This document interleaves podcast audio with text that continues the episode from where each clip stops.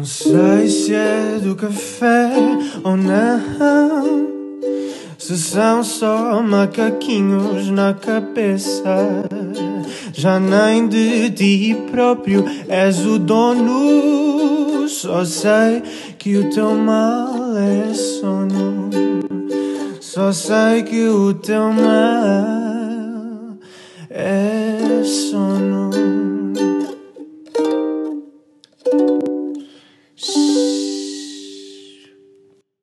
Sejam bem-vindos ao segundo episódio do podcast O Teu Mal é Sono. Queremos desde já agradecer todo o feedback que nos enviaram do primeiro episódio, que foi muito mais do que nós estávamos realmente à Sim, espera. Superou todas as expectativas. Sim, e queria só dizer que as pessoas que nos mandaram sugestões de temas que continuem a ouvir porque nós vamos continuar a trazer novos temas todos os meses. Aliás, o próximo tema do mês de julho é já um que foi sugerido e que eu e a Sofia adoramos e acho que vão gostar imenso. Vão ter que assim, ouvir para saber o que é que é. Sim, tem assim um quê de cómico e de trágico. Agora, queremos fazer aqui o nosso pedido de desculpas porque Tinha que acontecer. Ah, Estava a que correr tudo muito bem. aqui a Bruna e a Sofia, à Canaba 1, Naba 2, cometeram um pequeno erro na gravação deste episódio e o som não ficou com a qualidade que nós queríamos. Apesar disso, decidimos publicá-lo na mesma porque a conversa foi muito interessante e não queríamos estar a mandar a conversa da, da professora para o lixo. E ela também fala muito consideravelmente mais tempo e ela ouve a voz dela ouve-se Sim, o perfeitamente. som dela está ótimo, nós é que não, por isso. Ainda bem que Sim, foi assim. Exato. E não o portanto, contrário. Vamos corrigir para os próximos episódios. Sim, já detectámos qual é o problema e, e vamos tentar que não volte a acontecer. Mas pronto. Uh, agora, se calhar, vamos fazer aqui um disclosure para as Uhum. pessoas perceberem um bocadinho o contexto também deste, desta primeira convidada. Sim, porque a nossa, a nossa convidada é, é a Teresa Paiva e foi uma enorme honra tê-la como primeira convidada no nosso, no nosso podcast. A Sim, professora Teresa Paiva tem um currículo gigante eh, na área de sono, ela é neurologista, neurofisiologista, tem a competência em medicina do sono portuguesa, é sonologista pela European Sleep Research Society, portanto, tudo aquilo que possam imaginar sobre sono ela, ela tem. O, o nosso, o nosso disclosure é que nós, de facto, trabalhamos as duas com ela. Eu trabalho com a professora Teresa Paiva há 12 anos, ainda a conheço há mais anos. Ah, portanto, acabou por, por facilitar muito ah, a nossa interação durante esta, esta entrevista e ela foi uma querida por, por ter aceito. sim. Eu, eu trabalho há menos uma década, portanto, há Uhum. quase dois anos, e tem sido incrível porque já assisti a imensa coisa sobre sono que noutro sítio nunca teria a possibilidade de, de fazê-lo. E a Sofia tem sido assim um bocadinho a minha tutora. Tudo o que sei sobre sono se deve a ela e à professora, portanto, depois também nas próximas conversas se há de perceber que ela tem muito mais experiência nisto que eu e é natural que consiga pôr aqui um input um bocadinho mais. É, Nada, Mais nada que não sólido. se, não se resolva. Sem a Exato. Bruna também jamais teríamos este podcast, portanto, eu acho interessante termos esta dupla assim, tal e Sim. qual como está. Portanto, a conversa, a conversa com a professora, eu já agora queria, queria só dizer que foi, que foi- não só foi muito agradável, vocês vão ver que de vez em quando podemos ter umas interrupções, porque, porque a cadela da professora estava sempre a aparecer na entrevista. Nós mantivemos tudo tal e qual como está, porque acho que para vocês perceberem também o contexto Sim. da, da entrevista. Eh, e ouçam, porque tem uma perspectiva muito positiva sobre aquilo que aconteceu ah, durante o isolamento e que eu se calhar não estaria à espera. Pois, nem eu, nem eu. Ah, queria só, por fim, pedir que, que vão ao site da professora, ao iSleep, porque está a decorrer um inquérito sobre o Covid, ah, esta questão do sono, da saúde e dos hábitos e comportamentos, com o objetivo de perceber o que é que se passou ahm, nesta pandemia. E hum, já participaram mais de 800 pessoas, mas quanto mais melhor, portanto, se a amostra for maior, tanto melhor. E vou deixar então o link na descrição do episódio e é só participarem. Continuem a mandar-nos as vossas dúvidas e sugestões por mensagem no Instagram ou por e-mail, o teu malessonepodcast.gmail.com e continuem a conversar connosco. Quem nos ouvir do iTunes, não se esqueça de classificar o podcast com as estrelas que acharem. Sim, muito importante. Sim, essa é mesmo importante. E deixem-nos as vossas reviews. E agora fiquem então com o episódio com a especialista número 1 um da medicina de sono em Portugal, a professora Teresa Paiva, e tenham um bom episódio. Já é a minha segunda entrevista hoje, não sei se estão a perceber. Bom. Com certeza que esta é de longe a mais importante.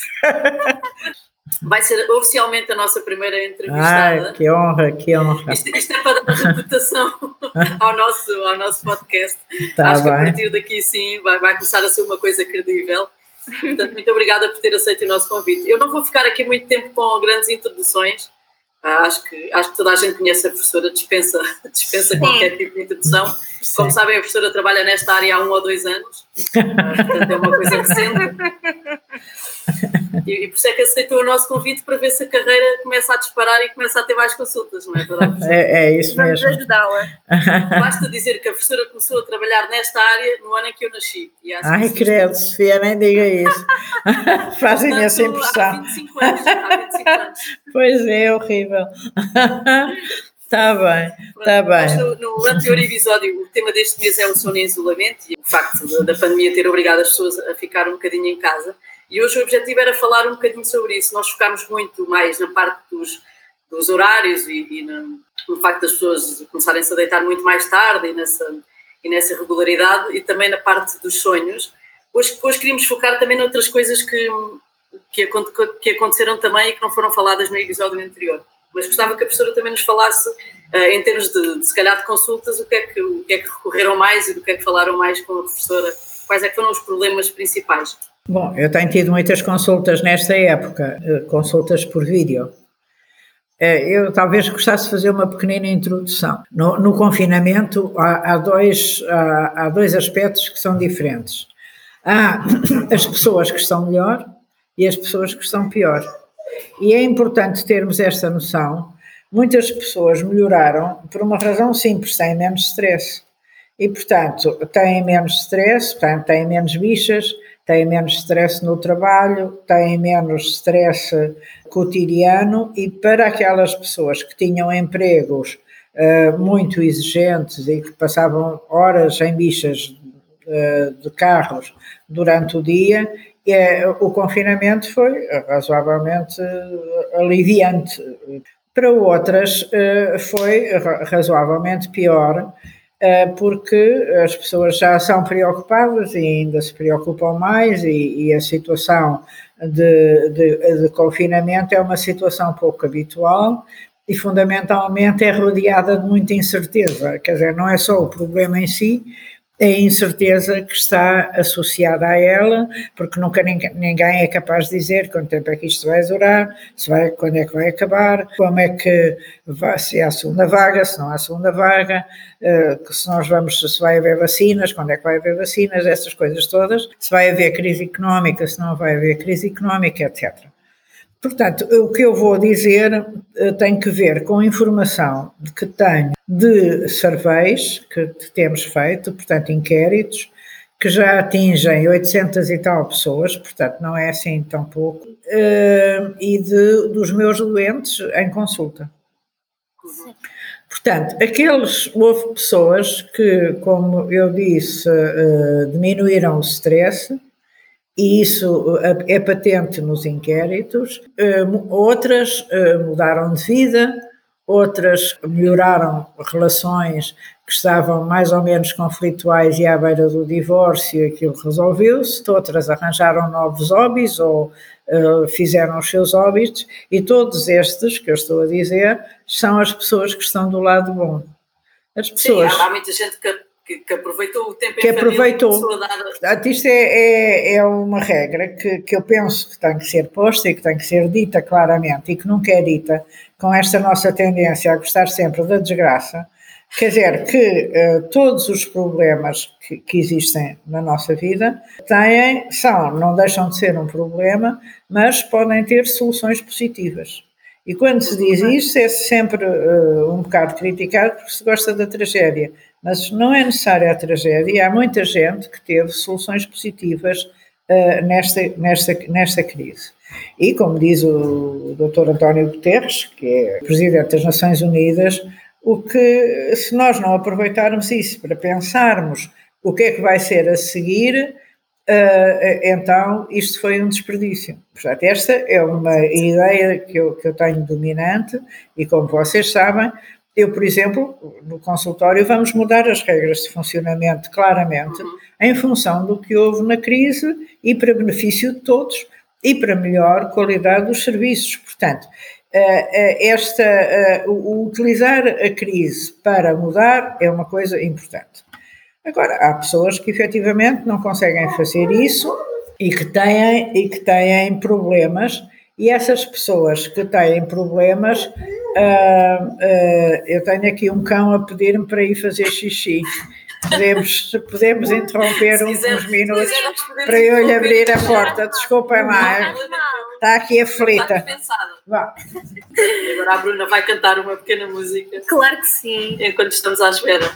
Não queiram. Agora ia continuar.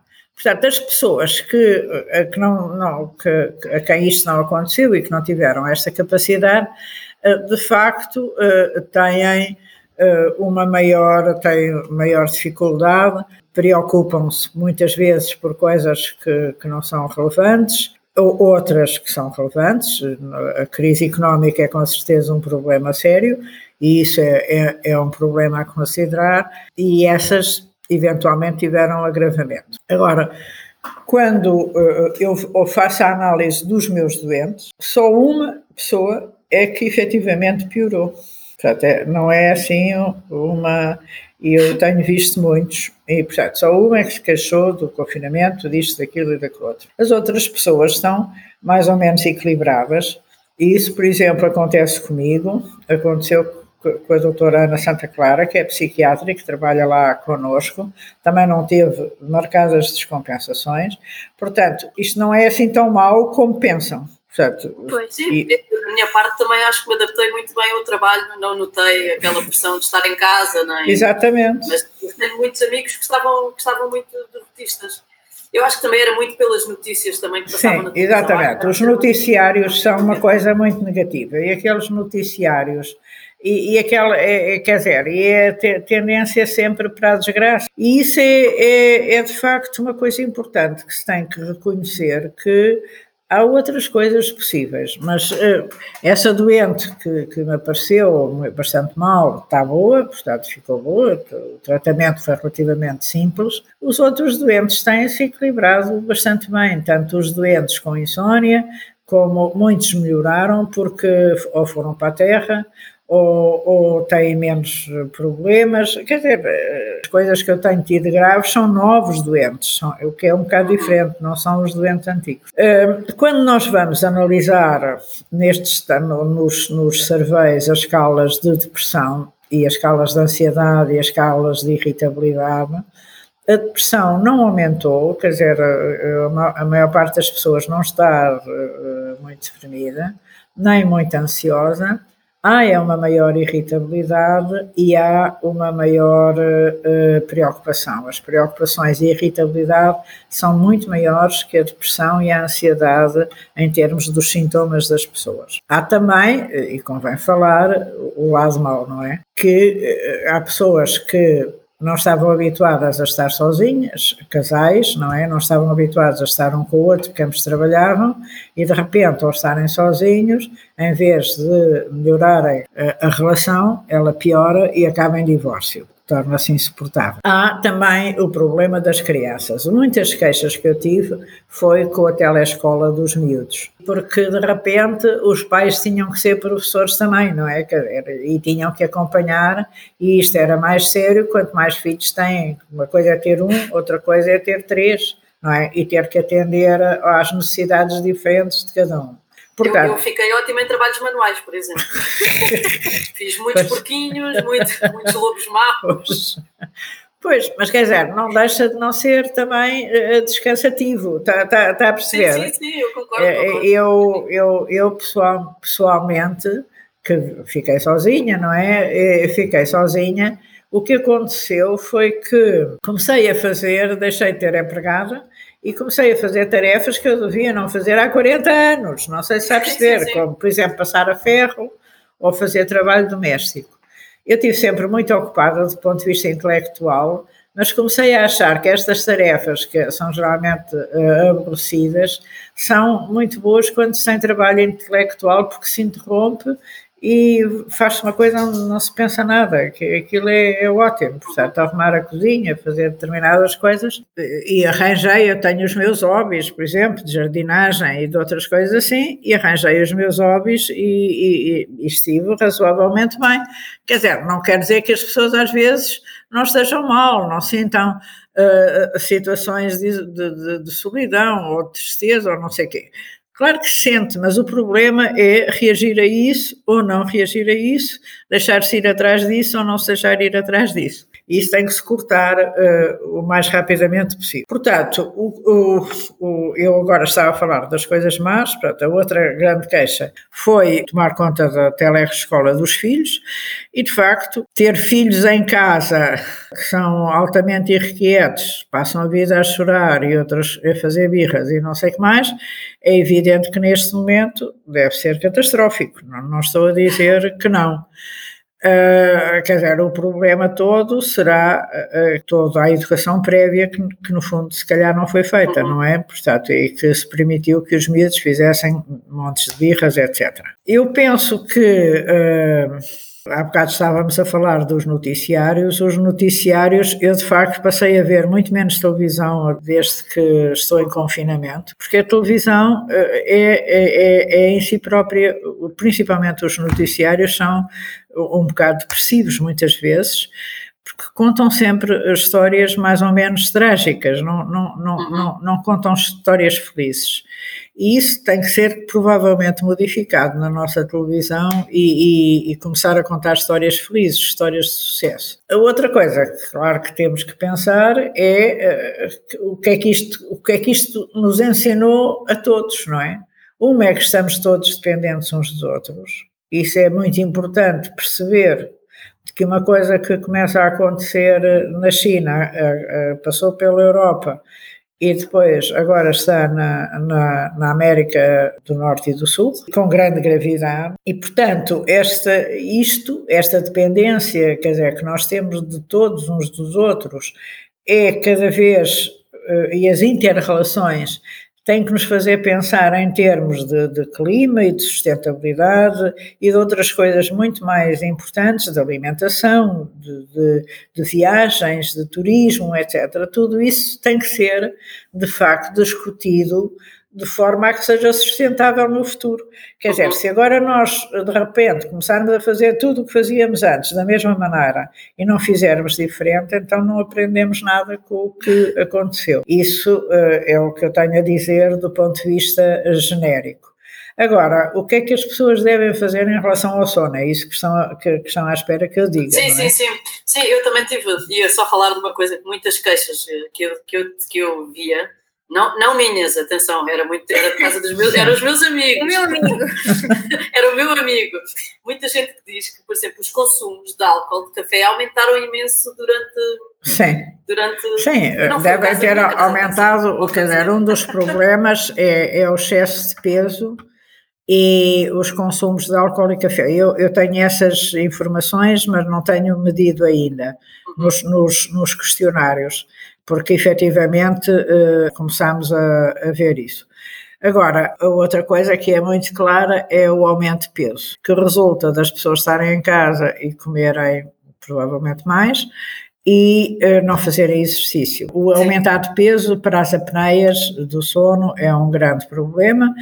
O consumo de bebidas alcoólicas é, é quer dizer, é plausível, porque efetivamente são formas das pessoas eh, terem algum prazer para quem gosta de, de, de, álcool, não é? E portanto são alternativas ao prazer. A outra coisa é o consumo de doces ou chocolates, não é? Portanto, que também deve ter aumentado um bocadinho nesta época. Mas disso ainda nós não temos medidas, portanto, as comidas, digamos, gostosas ou os hidratos de carbono que sabem bem, devem ter, digamos, eh, aumentado. Agora, o que eh, os conselhos aqui. Sim, primeira... porque ainda há muita gente em teletrabalho, conselhos, não é? Para as pessoas Sim. manterem. As pessoas devem manter horários mais ou menos certos. Eh, podem, não, não é preciso ser uh, horários uh, rigorosos, nem é preciso ser igua iguais aos anteriores. Uma das coisas muito boas que aconteceu foi as pessoas deixarem de precisar de despertador uh, e passarem a ter os seus ritmos mais normais, e isso é um benefício enorme.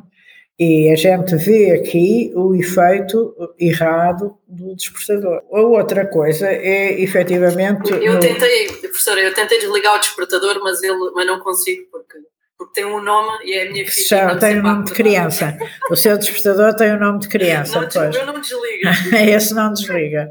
Mas, sim, isso é fatal nos primeiros anos, depois passa, depois passa a ser ao contrário. Você é aquela que vai para a cama e ela não ir. Mas, mas pronto. Mas nos primeiros anos de vida é fatal como o destino elas acordarem muito cedo.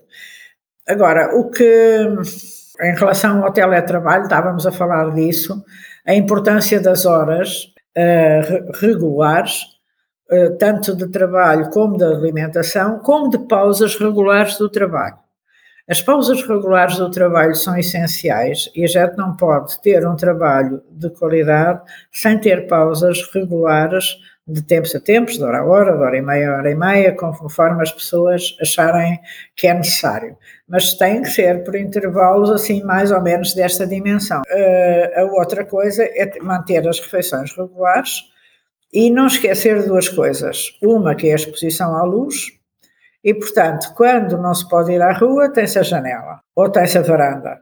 Portanto, eu aconselhei muitas pessoas a tomar o pequeno almoço à janela, ou tomar o pequeno almoço na varanda, ou tomar o pequeno almoço no alpendre, ou tomar o pequeno almoço o mais, mas com janela aberta. Estar o mais possível uh, a apanhar, principalmente na parte da manhã, a luz solar direta. Depois é também importante ter horas uh, de deitar e, e, horas de fazer exercício.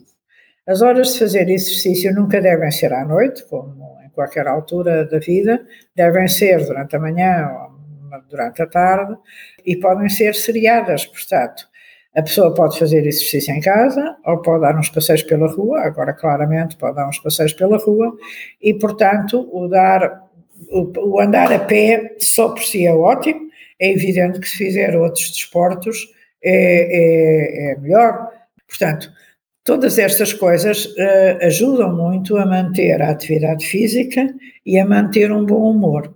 Portanto, a atividade física é fundamental para o sono e é fundamental para manter um bom humor. E é fundamental para o controle de peso também. Depois, a outra coisa é ter cuidado com as horas de deitar. Nós, nesta época, como estamos sem barreiras, é muito fácil começar ou a ver filmes no Netflix, ou a ver filmes na televisão, ou a ver programas de televisão pela noite fora, ou começar nas redes sociais pela noite fora, ou entrar em jogos pela noite fora. E isto tem que se ter sempre um cuidado, porque todas as dependências são erradas e o deitar tarde demais é muito errado para o nosso relógio biológico e é preciso ter um cuidado extremo. Quer dizer, eu, por exemplo, tenho um cuidado extremo com isso, tenho sempre tendências tardias, tenho um cuidado extremo em não me deitar tarde demais e regular, agora são horas de ir para a cama, toca andar, e regular o fim, portanto, o limite regular os, os, nossos limites, portanto, porque todas as dependências de jogos, de, de redes sociais, de telemóveis, de seja do que for, são erradas, quer dizer, são tão erradas como as dependências do álcool, do tabaco ou das drogas, claro. tudo são dependências. É, e isso há que ter um bocado de cuidado. Nós temos, eh, eu vou passar agora à Bruna, porque nós tivemos também, nós recebemos perguntas ah, eh, sim, alguns sim. ouvintes que queriam ver esclarecidas, e Sim. nós vamos aproveitar, já que a professora está aqui connosco, tá para, já agora então, para esclarecer as dúvidas deles. Muitas até não têm a ver com o tema, mas têm a ver com o sono e acho que a professora é, é, é a pessoa indicada. Tá, então vamos a isso. Então, a primeira pergunta é da Mariana e ela diz: Não é propriamente uma questão relacionada com problemas de sono em isolamento, porque já me aconteceu várias vezes antes do isolamento também, mas por vezes estou a sonhar e começo a perceber-me que é um sonho. Qual é a explicação? Quando a pessoa sabe que está a sonhar, está a ter aquilo que se chama um sonho lúcido. E os sonhos lúcidos são eh, sonhos que nós identificamos como sonhos, porque habitualmente, quando sonhamos, nos sonhos ditos normais, nós acreditamos naquilo tudo que estamos a sonhar, eh, que estamos a sonhar. Portanto, podemos acreditar que tudo aquilo para nós é real e não é contestável. Isso porque o nosso lobo frontal não, tá, não funciona bem quando a gente está a sonhar e, portanto, a, a, a, desrealização, não é? O aspecto alucinatório dos sonhos, nós acreditarmos que aquilo tudo é verdade, é, é, é importante. No sonhar lúcido, esta atuação do lobo frontal não existe e, portanto, a pessoa tem um estado, digamos, intermédio, não é? Em que está a sonhar e sabe que está a sonhar e, às vezes, controla o, o desenrolar do sonho como nas é telenovelas. É? Acaba, agora quero que acabe desta maneira assim. Este sonhar lúcido pode ser ótimo eh, em determinadas circunstâncias e é uma coisa muito engraçada. Eh, o meu conselho é não abusar dele, porque se abusar pode ficar eh, de facto com um bocado desrealizado. Já, já observei isso várias vezes. Outra pergunta, qual é que era, Bruna? A próxima é do Ruben e ele diz: Gostava de saber sobre dormir mais do que necessário. Se dormir um dia 10, 12 horas, dá para recuperar os 4 ou 5 dias anteriores em que dormi 5 a 6 horas? Há benefícios ou consequências se dormir bastantes dias, entre 10 a 11 horas por dia? Já agora, o correto são as 8 horas que se dizem ou depende dos tipos de pessoas? Como fico mais desperta à noite e acordo cedo porque a minha mulher está mais desperta durante a manhã, ando sempre nestes ciclos de dormir pouco durante uns quantos dias e depois o meu corpo pede para compensar. Pois é, são os casais com, com ritmos circadianos diferentes. Diferente. Eu acho que, quer dizer, um conselho prévio, eu depois dou uma explicação, é, é fazerem ajustes um bocadinho de ambos, não é? A, a mulher deitar-se um bocadinho mais tarde e ele deitar-se um bocadinho mais cedo para, para ver se, se há um equilíbrio maior. Quer dizer, o que, eu, o que ele está a contar é uma privação de sono, está a ter privação de sono e compensa. É evidente, quando se tem privação de sono tem que se compensar. Mas isso feito sistematicamente não é bom. E ele não deve dormir 5 horas por noite, quer dizer, se se deita muito tarde, tem que começar, se for um bocado noctívago e se deita depois das duas da manhã, tem que começar a controlar isso e uh, o ajuste tem que ser ajustado em função uh, da sua especificidade própria. Portanto, não, eu não lhe consigo fazer uma recomendação genérica para além desta do ajuste. Eh, quer dizer, se forem precisos mais ajustes, tem que ser com, com algum profissionalismo. Mas o dormir de uma forma frequente, mais de 10 horas por, por, por dia, tem riscos e tem riscos, sem riscos para a saúde orgânica, aumenta o risco de diabetes, aumenta o risco de hipertensão, de doenças eh, eh, vasculares e cerebrovasculares, etc. por aí fora. Portanto, a pessoa tem que perceber que o sono tem uns limites e não se deve dormir nem de mais nem de menos. Dormir de menos faz mal, mas dormir de mais também, porque ele precisa do seu própria quantidade de sono, que pode ser 7 a 8 horas, nunca é 5 quer dizer, menos de 5, de 7 é, é improvável que seja, e, portanto, se ele dorme 5 horas durante o, o, a, a, semana, quer dizer, tem que regular os horários dele com a mulher e não são certos garantidamente, porque é mau para ele, está bem? Claro. Outra Bem, pergunta. Se calhar vamos para a rubrica final, não é? É. Sim, uh... nós temos aqui três perguntinhas finais que é as que, é as que ensinamos fazer a todos os convidados, só assim de uma forma mais descontraída. São muito. não têm nada de especial e se, e se a professora não quiser responder a algumas, será à vontade. Sim, claro, não acho que lhe falo pessoalmente, mas a professora é Estou a brincar. Bem, então eu vou, eu vou fazer a primeira. É se tem alguma, alguma história caricata relacionada com, com sono ou distúrbios de sono ou que já lhe tenha acontecido em, em consultório e que possa contar. Eu sei que nós temos muitas. Tens tantas.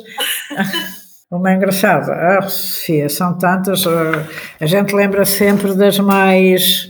Pois. Das mais recentes, mas quer dizer, tenho receio de contar, eu vou contar mudando, mudando os caracteres. Sim, sim, sim, sim sei muito. Sim. À vontade. Portanto, uh, Uh, outro, outro dia fiz uma, uma, uma teleconsulta e a, e a senhora tinha vários filhos. E os filhos uh, queriam assistir à consulta, o que era um bocadinho complicado, e então puseram-se à porta, vários, com, quer dizer, já, já crescidinhos, aos pontapés e aos gritos durante uma hora, que é quando chega o tempo da consulta, e, e, os gritos eram tais que se ouviam no andar de cima do consultório. Portanto, está a ver, eram dois ou três miúdos aos berros, a, a bater aos pontapés à porta. Uh, foi assim um, um happening, foi um happening, foi um happening. Uh, ouvir a Kátia no andar de cima, estava a trabalhar no andar de cima e ouvi os gritos no andar de cima. Vocês estão a ver, quer dizer, o consultório é grande. Portanto, há que pensar que nas teleconsultas acontecem coisas. Eu já fiz consultas a pessoas no carro, uh, há, quer dizer, com pessoa, a pessoas, as coisas mais estranhas, pois as pessoas às vezes não sabem. As teleconsultas são muito engraçadas, porque de facto as pessoas não sabem, depois pedem aos filhos, depois os filhos também não sabem, e depois. Uh, Quer dizer, é muito, muito, muito engraçado. É muito complicado. E a outra coisa que é muito engraçada é que as pessoas, pronto, então qual é o comprimido que está a tomar? Ah, não sei. Ah, mas eu vou ali à cozinha e vou ver. Portanto, as pessoas, assim como eu hoje fui tratar do cão, as pessoas vão à cozinha e vão, depois não sabem, depois perguntam à mulher, e como sabem, os homens nunca encontram coisa nenhuma, e as mulheres, houve sempre a resposta das mulheres, está no sítio que eu sempre disse, e não sei o quê, e não sei o que mais, aquelas histórias que são, são clássicas. Portanto, estas são histórias, são as histórias mais recentes das teleconsultas. Eu lembro-me eu lembro de, de uma que tive com a professora uh, muito engraçada, que foi alguém que foi fazer um, um exame do sono lá na, na, clínica e que quando abrimos a porta aparece com um colchão de 2 metros. pois, pois, fez questão de dormir no colchão dela e nós abrimos a porta e na cabeça dela estava um colchão de 2 metros para entrar na clínica. E aquilo foi complicadíssimo, porque tipo, para passar nas casas e depois. A gente, a, gente, a gente, a gente, foi essa que levou o colchão. e é, costuma ser a almofada, mas há quem tenha levado lençóis, não é? Lençóis sim, também de facto, colchão. Colchão é, foi, foi só uma vez, graças a Deus, não é? Pois. Sim, sim, sim, foi a única vez. Foi a única vez, sim. Então, e a segunda pergunta é o que não pode faltar na sua rotina o ritual de sono? Eu não, eu não, eu não tenho muitos rituais de sono, sabe porquê? Porque chego à cama e durmo. uh, e portanto não tenho assim, apesar da minha idade, e apesar das pessoas pensam que eu, quer dizer, não tive uma vida, quer dizer, exatamente sem problemas, tive imensos problemas, doenças graves, etc. Mas uh, durmo bem e sem remédios, e de facto chego à cama e durmo. Portanto, não tenho assim umas rotinas uh, específicas, embora isso seja reconhecido. Mas se me perguntam, eu chego à cama, apago a luz e durmo. Quer dizer, não. A, sua rotina é apagar a luz, portanto. O meu, o meu, a minha rotina é apagar a luz, exatamente. E a última, que é o que mais a irrita que digam sobre o sono? Não, o que mais me irrita é que o sono é, é, é, é uma coisa uh, desnecessária.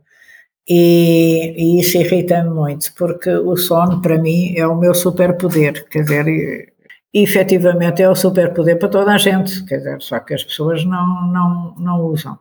E para mim tem sido um superpoder ao longo da vida uh, fantástico, uh, embora com, com, com, todos os problemas que eu, que, que tenho tido, e tenho tido, como toda a gente, épocas sem, claro. sem, sem dormir. Mas aquilo, aquelas pessoas que dizem que se pudessem não dormiam, uh, irritam uh, um, um uniquinho. E irritam um uniquinho. Eu, eu partilho da mesma irritação. Porque irritam um uniquinho, eu explico. Porque acho que essas pessoas não percebem que, que têm que entrar nos ritmos da natureza. Esta, esta entrada nos ritmos biológicos, esta entrada nos ritmos da vida na Terra, que, a vida na Terra não é só nossa, não é? Quer dizer, é todos os animais, e se virem, todos os animais dormem, não é? Quer dizer, o cão, o gato, o passarinho, toda a gente dorme. Quer dizer, esta não entrada, de, não, não compreensão de que nós fazemos parte de um, de um ecossistema enorme que inclui a terra, os animais, as plantas, os ciclos de vida, os ciclos de vida e de morte, etc, etc, é uma, é uma coisa de uma arrogância enorme, não é? Portanto, é, é, pensar que nós podíamos viver, é como dizer, olha, se eu não precisasse de pernas, ou se eu não precisasse de mãos, quer dizer, é igual, não, mas estou a falar a sério, porque é mesmo Sim. igual, quer dizer, é, é pior Uh, quer dizer, sem mãos as pessoas sobrevivem, sem pernas as pessoas sobrevivem, sem sono não sobrevivem. Portanto, é tão uh, uh, disparatado como isto, é uma arrogância, é uma arrogância que a espécie humana desenvolveu e que eu sou muito contra essa, essa arrogância de dizer que nós somos os, os supra-sumos, somos uns semideuses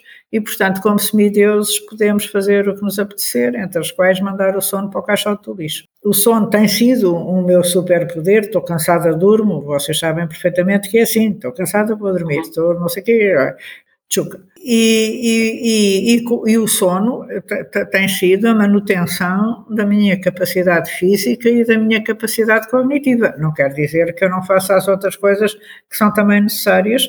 Portanto, estas, eh, eh, essas pessoas eh, irritam neste sentido, quer dizer, são, consideram-se uns semideuses, eventualmente, percebem, uns seres uhum. extraterrestres. Sim, Também. acho que esta é mesmo a melhor forma de, de acabar, é dizer que o sono é de facto um superpoder. O sono eu ainda é um nunca super... tinha ouvido, mas adorei, eu vou, vou adotar. Vai adotar. Sleep is my superpower. Exato. Vamos fazer t-shirts. Está bem, está bem. Então, Obrigada, professora. Um, um beijinho Obrigada. grande, um beijinho grande e parabéns por este podcast. Depois mandem-me com as interrupções da cadela e do telefone e do, do diabo. Está bem? Verdade. Beijocas. Obrigada. Vá, beijinhos, beijinhos.